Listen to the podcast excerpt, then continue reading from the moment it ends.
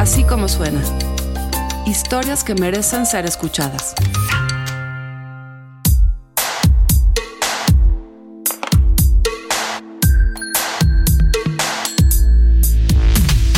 Bogging, backing, romp, locking, en fin.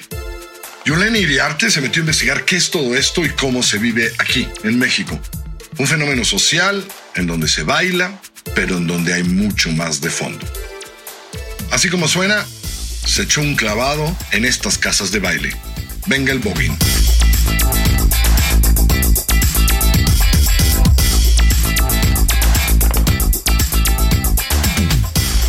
¿No?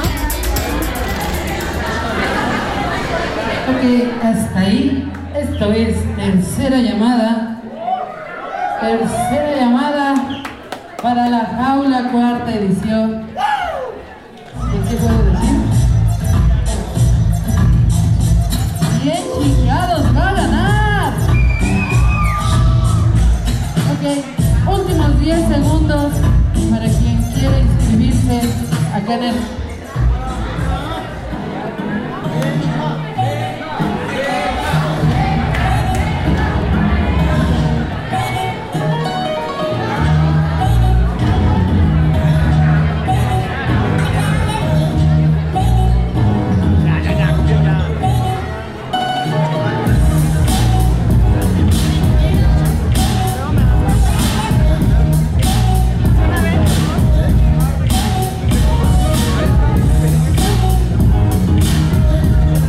la Ciudad de México hay un grupo de personas que viven alrededor de una subcultura, el Vogue. El Vogue es un baile y una forma de vida. Los más clavados son vogueros dentro y fuera de la pista de baile y se organizan en casas. Un día de octubre me invitaron a La Jaula, una competencia de baile donde vi por primera vez los combates de baile en la pista y el ambiente alrededor. En un evento se llevaban a cabo varias competencias: hip hop, breakdance, all styles, crump, locking y vogue. Hay un juez para cada uno de los estilos y Anwar sería el juez en la categoría de vogue.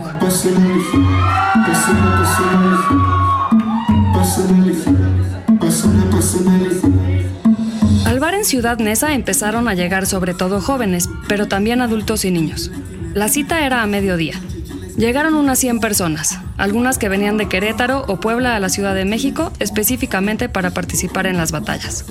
Sin duda, el baile que más me llamó la atención fue el Vogue, porque era algo que nunca había visto. Anwar tomó la pista de baile y con sus movimientos encendió al público. Antes de irme, acordé con él vernos para que me platicara todo sobre esta subcultura y su casa, House of Machos. House of Macho nace por puros amigos, porque veíamos que en las competencias había mucha comunidad gay, pero era curioso. Dentro de estos grupos, los que bailan walking y bong o son los gays, pero muy afeminados, o las mujeres. Entonces decidimos, bueno, vamos a hacer algo de puros hombres, amigos, pero pues nosotros que somos gay, ¿no? Entonces inició como un proyecto más de competencia. Eh, Teníamos gente que sabía jazz, teníamos gente que este, sabía otros tipos de danza y así. Y yo era como la parte de meter wow y wacking dentro de este conjunto.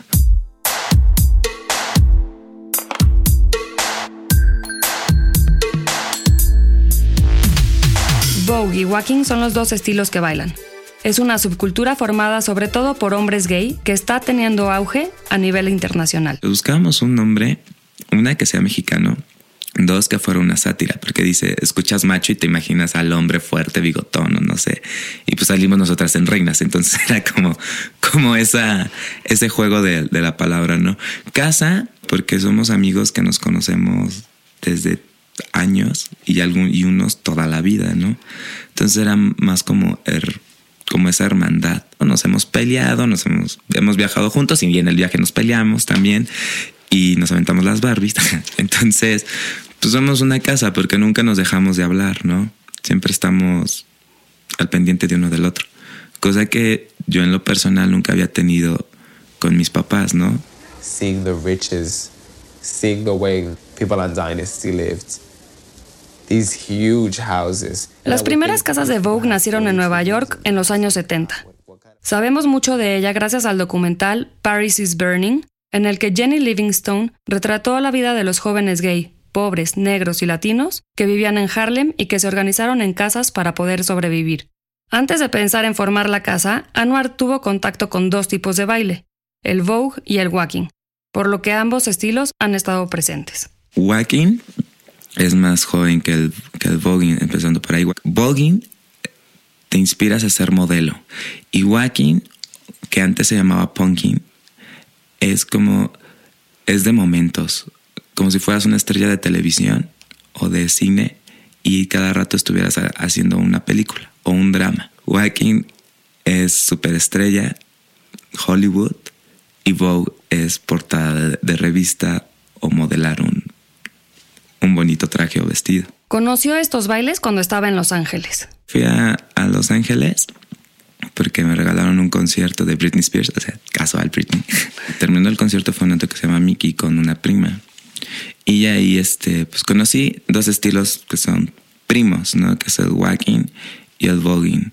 Los vi este, ejecutar por pues, gente que estaba ahí, por jóvenes que estaban en, en ese lugar no sabía yo nada de la música, no sabía nada de los estilos, pero me identificó. Me identificó, dije, ah, se ve padre, todo eso de los brazos y que se ¿Intentaste hacerlo? En ese momento no, me dio pena y me dio miedo. Pero ahí mismo, este, la amiga de mi prima, ella también bailaba igual. Y le pregunté que si me enseñaba o así. Y ella me dijo, ¿sabes qué? Hay clases aquí en, en Los Ángeles, vamos a Hollywood ¿no? y ya era como más este profesional. Y lo que me gustó más de las personas que me enseñaron tanto Walking y Vogue es de que en sus clases no solamente se dedicaban a, enseñarte el movimiento o la técnica, sino en verdad te enseñaban la historia y la cultura, ¿no?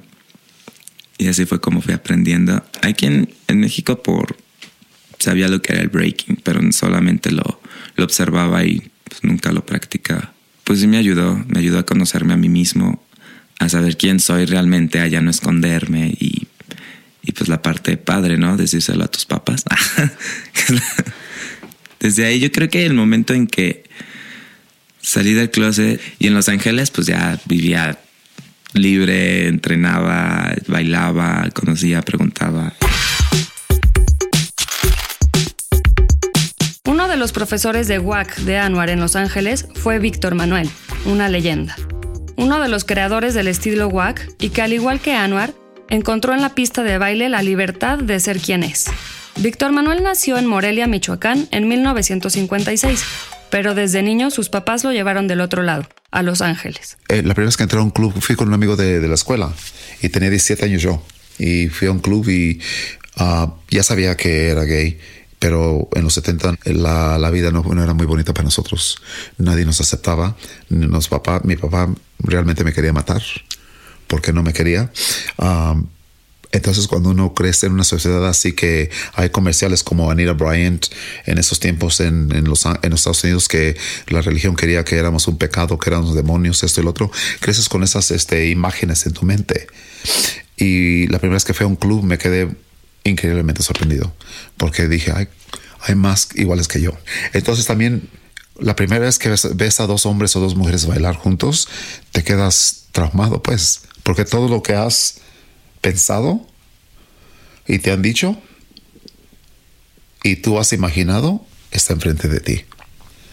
Entonces la música es muy libre, la música es muy este, liberada, pues. Y lo bonito yo pienso que en, la cultura gay es que siempre agarramos las cosas negativas y tratamos de resaltar positivamente de la situación. Víctor es bajo de estatura, tiene el pelo rojizo y no es muy estilizado, es más bien musculoso. Está cerca de cumplir 60 años, pero no los aparenta. Sigue bailando y dando clases. Unos días antes de platicar con él, fui a una clase que dio en la Ciudad de México como parte del Chantolo Fest, un festival organizado por las distintas casas de Vogue en México. Me dijiste que cuando haces walking es como confesarte. Exacto. ¿Cuál fue tu primera confesión en, el piso de baile? Mi primera confesión yo pienso que fue cuando hice folklore. Eh, era yo charro antes en los Estados Unidos, tenía caballo este, y me estaba metiendo en la charrería.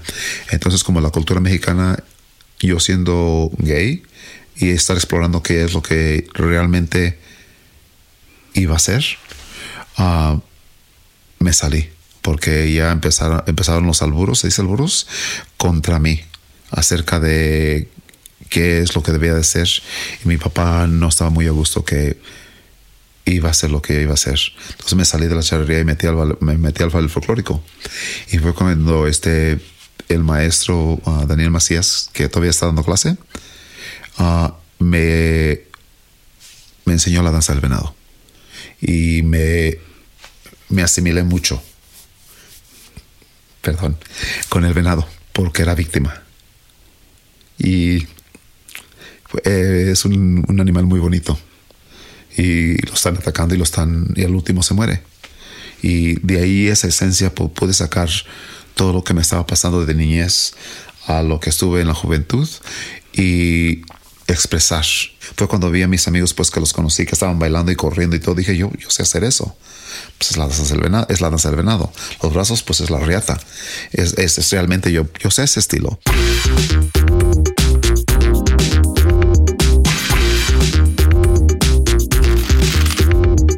Mientras me cuenta, Víctor hace los movimientos con sus brazos, los mueve rápido.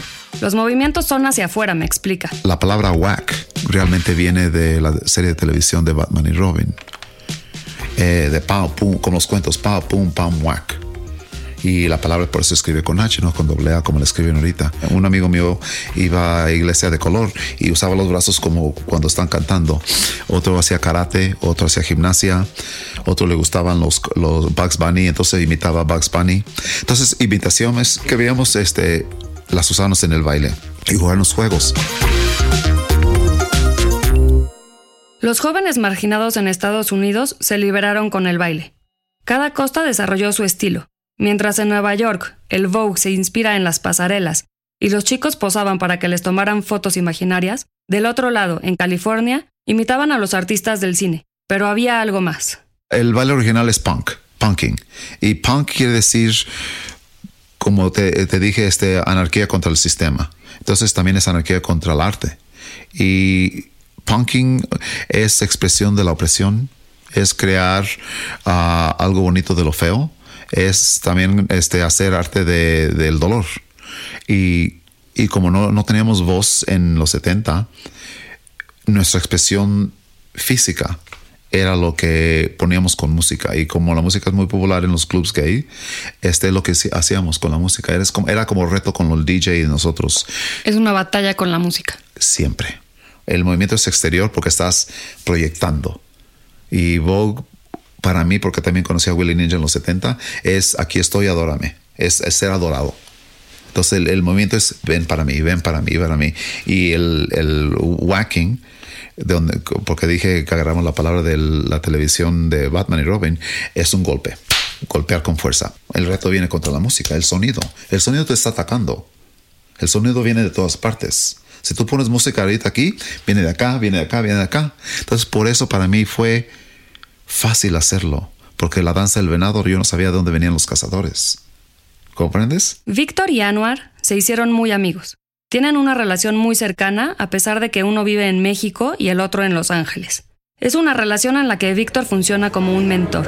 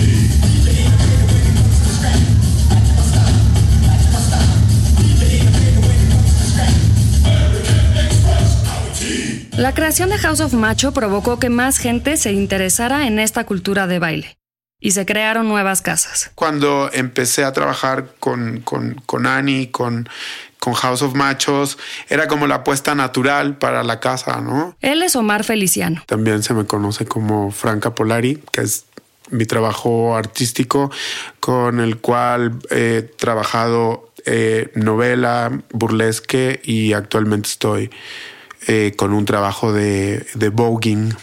Y como Omar Feliciano hago cosas de activismo en derechos sexuales y reproductivos y un poquito de lo que es conocido como teoría queer. Bueno, yo eh, entré en contacto con, con, el voguing justo por, por la teoría queer, por, o sea, tanto leí eh, sobre la película Paris is Burning como, como vi el documental y produjo un efecto muy, muy profundo conocer como las estrategias de sobrevivencia de, eh, de, las drags, los trans, los gays, hispanos, negros, pobres, ¿no? Eh, eh, marginados de como del centro de la acción. Y me interesó políticamente y me interesó estéticamente porque es, es un movimiento del cuerpo que busca captar la mirada del fotógrafo o del espectador en este caso. Y, em, y lamenté profundamente que no hubiera algo parecido en, México, ¿no? El Vogue para Omar es más que un baile. No deja de ser un trabajo intelectual. Eh, en el sentido, pero es un trabajo personal, es, un, es algo que llamaría Foucault como es una tecnología de género, en el sentido de que te hace experimentar y sentir cosas a través de las posiciones y de la energía que es emocional con la que se eh, invierte eh, en el cuerpo, ¿no? La otra es como el espectro de género en el que puedes hacer el performance.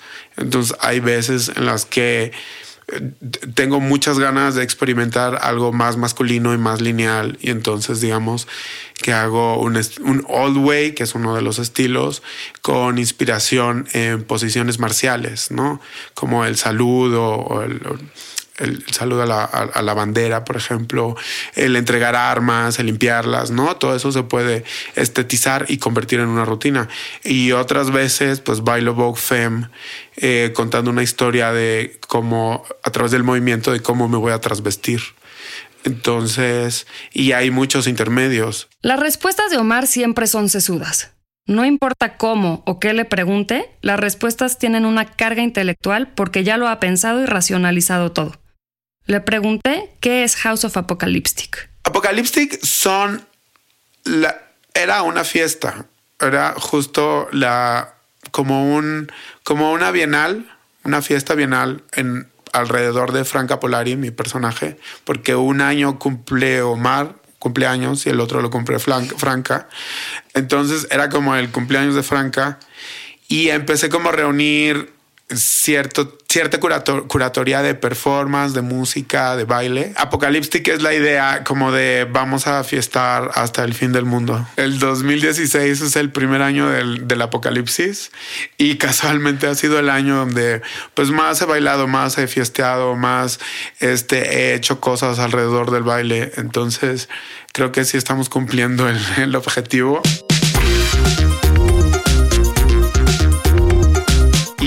Y, es eso, con una visión feminista, con una visión como interseccional, ¿no? Como teniendo mucho cuidado con los temas que elegimos para bailar o para tener fiestas. Esa es la personalidad de Omar. Alguien que hace de su vida un performance de tres años, que hace una curaduría con una visión feminista interseccional para celebrar su cumpleaños que cumple años un año él y un año su personaje, Franca Polari. Y así es también su casa. Cada casa de Vogue tiene su personalidad, su estilo y sus prioridades. House of Macho tiene su énfasis en el baile urbano, House of Tepeyoyotl en la danza académica, House of Drag en la escena drag, y los de Apocalyptic son los más interdisciplinarios y conscientemente queers. No es difícil entender entonces que las balls que organiza Omar son las más completas. Somos como la casa que más ha estado interesada en que todos los elementos del ballroom estén presentes y se desarrollen, ¿no? No solo el baile, sino el beat y pues tirar, tirar el buffet, ¿no? El chanting boguero este, fuimos la casa que, que lo empezamos, la casa que nos... nos ¿Sabes hacer chanting? El chanting más tradicional juega con la idea de gato, de pussy, por el juego en inglés, el juego de palabras que es gatito y que es coño, por lo que representa el coño en el ballroom. Entonces se juega tipo kitty cat, kitty cat, miau, miau, miau, miau, kitty cat, kitty cat, miau, miau, miau, miau, kitty cat, kitty cat, para, pa, pa, pa, pa, pa, miau.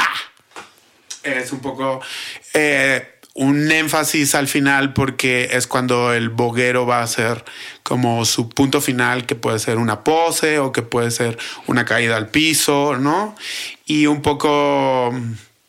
eh, eso es como el... En, español hemos hecho como un trabajo de traducción cultural porque queremos como aprender los cantos en inglés que tienen una tradición como de literatura oral de los afroamericanos a nosotros pues nos interesa desarrollar nuestros propios cantos. Lao tiene un interés en el ballroom, me, me invitó a colaborar eh, y entonces hicimos el, el- el que fue el primero que todas las bogueras se saben y que es entro al antro y te bufo tu precio, entro al antro y te bufo tu precio, entro al antro y te bufo tu precio.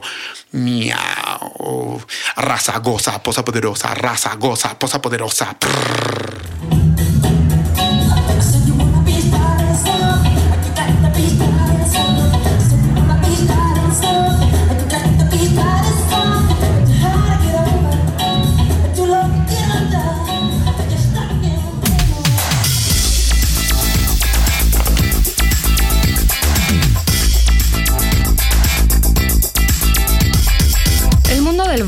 Es decididamente gay y trans. Y sin embargo, en la clase que Víctor vino a dar como parte del Chantolo Fest, había varias mujeres. Yo me llamo Ania Ramírez Cabañas, pero en el Vogue me conocen como la morocha. Yo soy Jorge Antonio Torres Hernández y así me dicen, así me conocen. Y soy padre de House of Machos. Ustedes dos, ¿cuál es su relación? Somos novios. Somos. Pero al mismo tiempo es mi padre, es mi padre de casa. Yo antes era House of Apocalyptic y después pasé a ser House of Machos. A mí la manera en que me llama la atención el Vogue es porque a pesar de no ser tal cual de la comunidad, eh, me siento parte de y prácticamente todos mis amigos y compañeros hermanos de la casa y primos de otras casas son parte de la comunidad y es mi manera como de apoyar y de estar con ellos. A final de cuentas bailo para porque me gusta y bailo con ellos porque me gusta mucho su compañía, entonces es como si fuera parte de. ¿Cómo es ser una de las pocas mujeres en este mundo? Ay, es algo muy extraño. En parte es como bonito porque eres la hermana de todos. Entonces es como es como ser hija única, pero a veces es triste porque no tienes más niñas. Incluso en las competencias somos muy pocas las niñas que estamos en este medio activas, sobre todo. Entonces, de repente hay competencias y dices, bueno, esa- voy, a, voy, a, voy a poner el ejemplo del Bowfem, que es como esta parte femenina de exagerar y hasta cierto punto burlarse de las mujeres. Y una como mujer ya lo tiene. Y ellos, al intentar ser mujeres, a veces llegan a verse más mujeres que tú, pero es algo muy divertido y, hasta cierto punto intimidante. Que busquen ser mujeres y que a veces tú como mujer lo tengas y digas, me, nada más me dejo mi cabello suelto y ya soy mujer. Y ellos realmente lo buscan, o sea, realmente admiran a la mujer y a veces uno ni se da como la tarea a admirar que somos o apreciar que somos mujeres y todas las ventajas o desventajas que tenemos al serlo, ¿no? Y a veces sí siento que me hacen falta más niñas para bailar, para competir, de que incluso me gustaría ir a competencias eh, o armar un grupo de competencia y con puras mujeres, pero pues no hay niñas casi. Confieso que estando en Chantolo Fest, en un antro en la Roma, oscuro, con luces, la música a todo volumen, rodeada de tantos hombres producidos, bailando y moviéndose, sentía yo un confort especial en traer mis audífonos, mi micrófono y mi grabadora para cómodamente dar un paso hacia atrás. Si alguien me hubiera dicho que tenía que bailar, no sé qué hubiera hecho. Fingir una torcedura de tobillo probablemente. La morocha, en cambio, vestida como una Frida Kahlo, bailó, cambió de atuendo y se veía feliz. Así es ella. Es mi personaje de Vogue. ¿Y qué es? Eh, prácticamente es la persona que no puede ser en público. Es una persona que se quita los filtros de lo que le dice la sociedad de qué ser y qué no. Entonces en la pista la morocha es lo que siempre quise ser. Que en realidad no me dejaban o que me decían, ay, ¿cómo va a ser tan gritón o cómo se va a arrastrar en el piso? Entonces cada que me convierto en morocha busco ser un personaje específicamente para las balls. Me gusta mucho formar como o hacer investigación de lo que quiero ser de Por su lado, Jorge también representa una figura un poco extravagante en el contexto de las casas de Vogue. No solo es heterosexual, sino que Anwar lo invitó a ser padre de la House of Macho. Jorge siempre bailó. Su hermano mayor puso un estudio de baile en su casa y Jorge empezó a bailar ahí. Más tarde fue bailarín en fiestas de 15 años, donde me cuenta que hay un muy buen dinero. Había ya decidido estudiar danza de manera profesional, pero Pero en la prepa, un maestro mío de derecho nos decía que para darnos la calificación final teníamos que este, llevarle el comprobante de que hicimos el examen a la UNAM. Si no, para él estábamos reprobados y nos iba a detener el documento, ¿no? Entonces este, dije, bueno, pues nada más es como un proceso, un papeleo más. Y me metí, este, bueno, pues me inscribí para el examen. No estudié, no nada, porque yo ya estaba seguro de que yo terminando prepa iba a entrar a una escuela de danza. Y este hice mi examen y ya. Para su sorpresa, Jorge pasó el examen y se inscribió en la UNAM para estudiar Derecho. El primer año le fue muy bien, pero poco después diagnosticaron a su papá con cáncer. Jorge se ausentó seguido de sus clases y perdió el hilo. No pudo continuar y retomó el baile. Y sí, sí volteo a ver de repente a mis amigos o, o, o a las personas que tienen como una fluidez económica, pues por, por la carrera, pero sé que estoy haciendo lo que me gusta y que puedo hacer o puedo generarme mis ingresos bien, pero a veces también uno es decidioso y pues más bien yo creo que es eso. Como bailarín de Vogue y parte de la casa, le pregunto a Jorge si le llama la atención ponerse zapatos de mujer o vestirse de drag. Sí, de hecho, este, pues es raro porque no me da miedo. Y muchas personas pues como que estás, están tan etiquetados en, en cómo debes de verte o de vestirte o, o que incluso entre los mismos de la comunidad dicen, ay, es heteroflexible o, o es curioso y cuando se dé cuenta que sí le gusta se va, se va a abrir y va como a salir del closet. Y en realidad no, simplemente es porque pues estás en el, en el cotorreo y, y se me hace interesante porque en realidad ponerse tacones y bailar siento que es algo muy extremo y siento que pues sí, sí me gusta, o sea, sí. Y lo de drag, pues sí ha pasado por mi cabeza, como que sentir eh, o ver, verme así como que digo, chale, ¿qué será, no? Siento que también por la experiencia me llama la atención saber qué se siente estar ahora sí que en los zapatos de, de una mujer pero pues es simplemente por el hecho de pues de bailarlo, de saber qué es.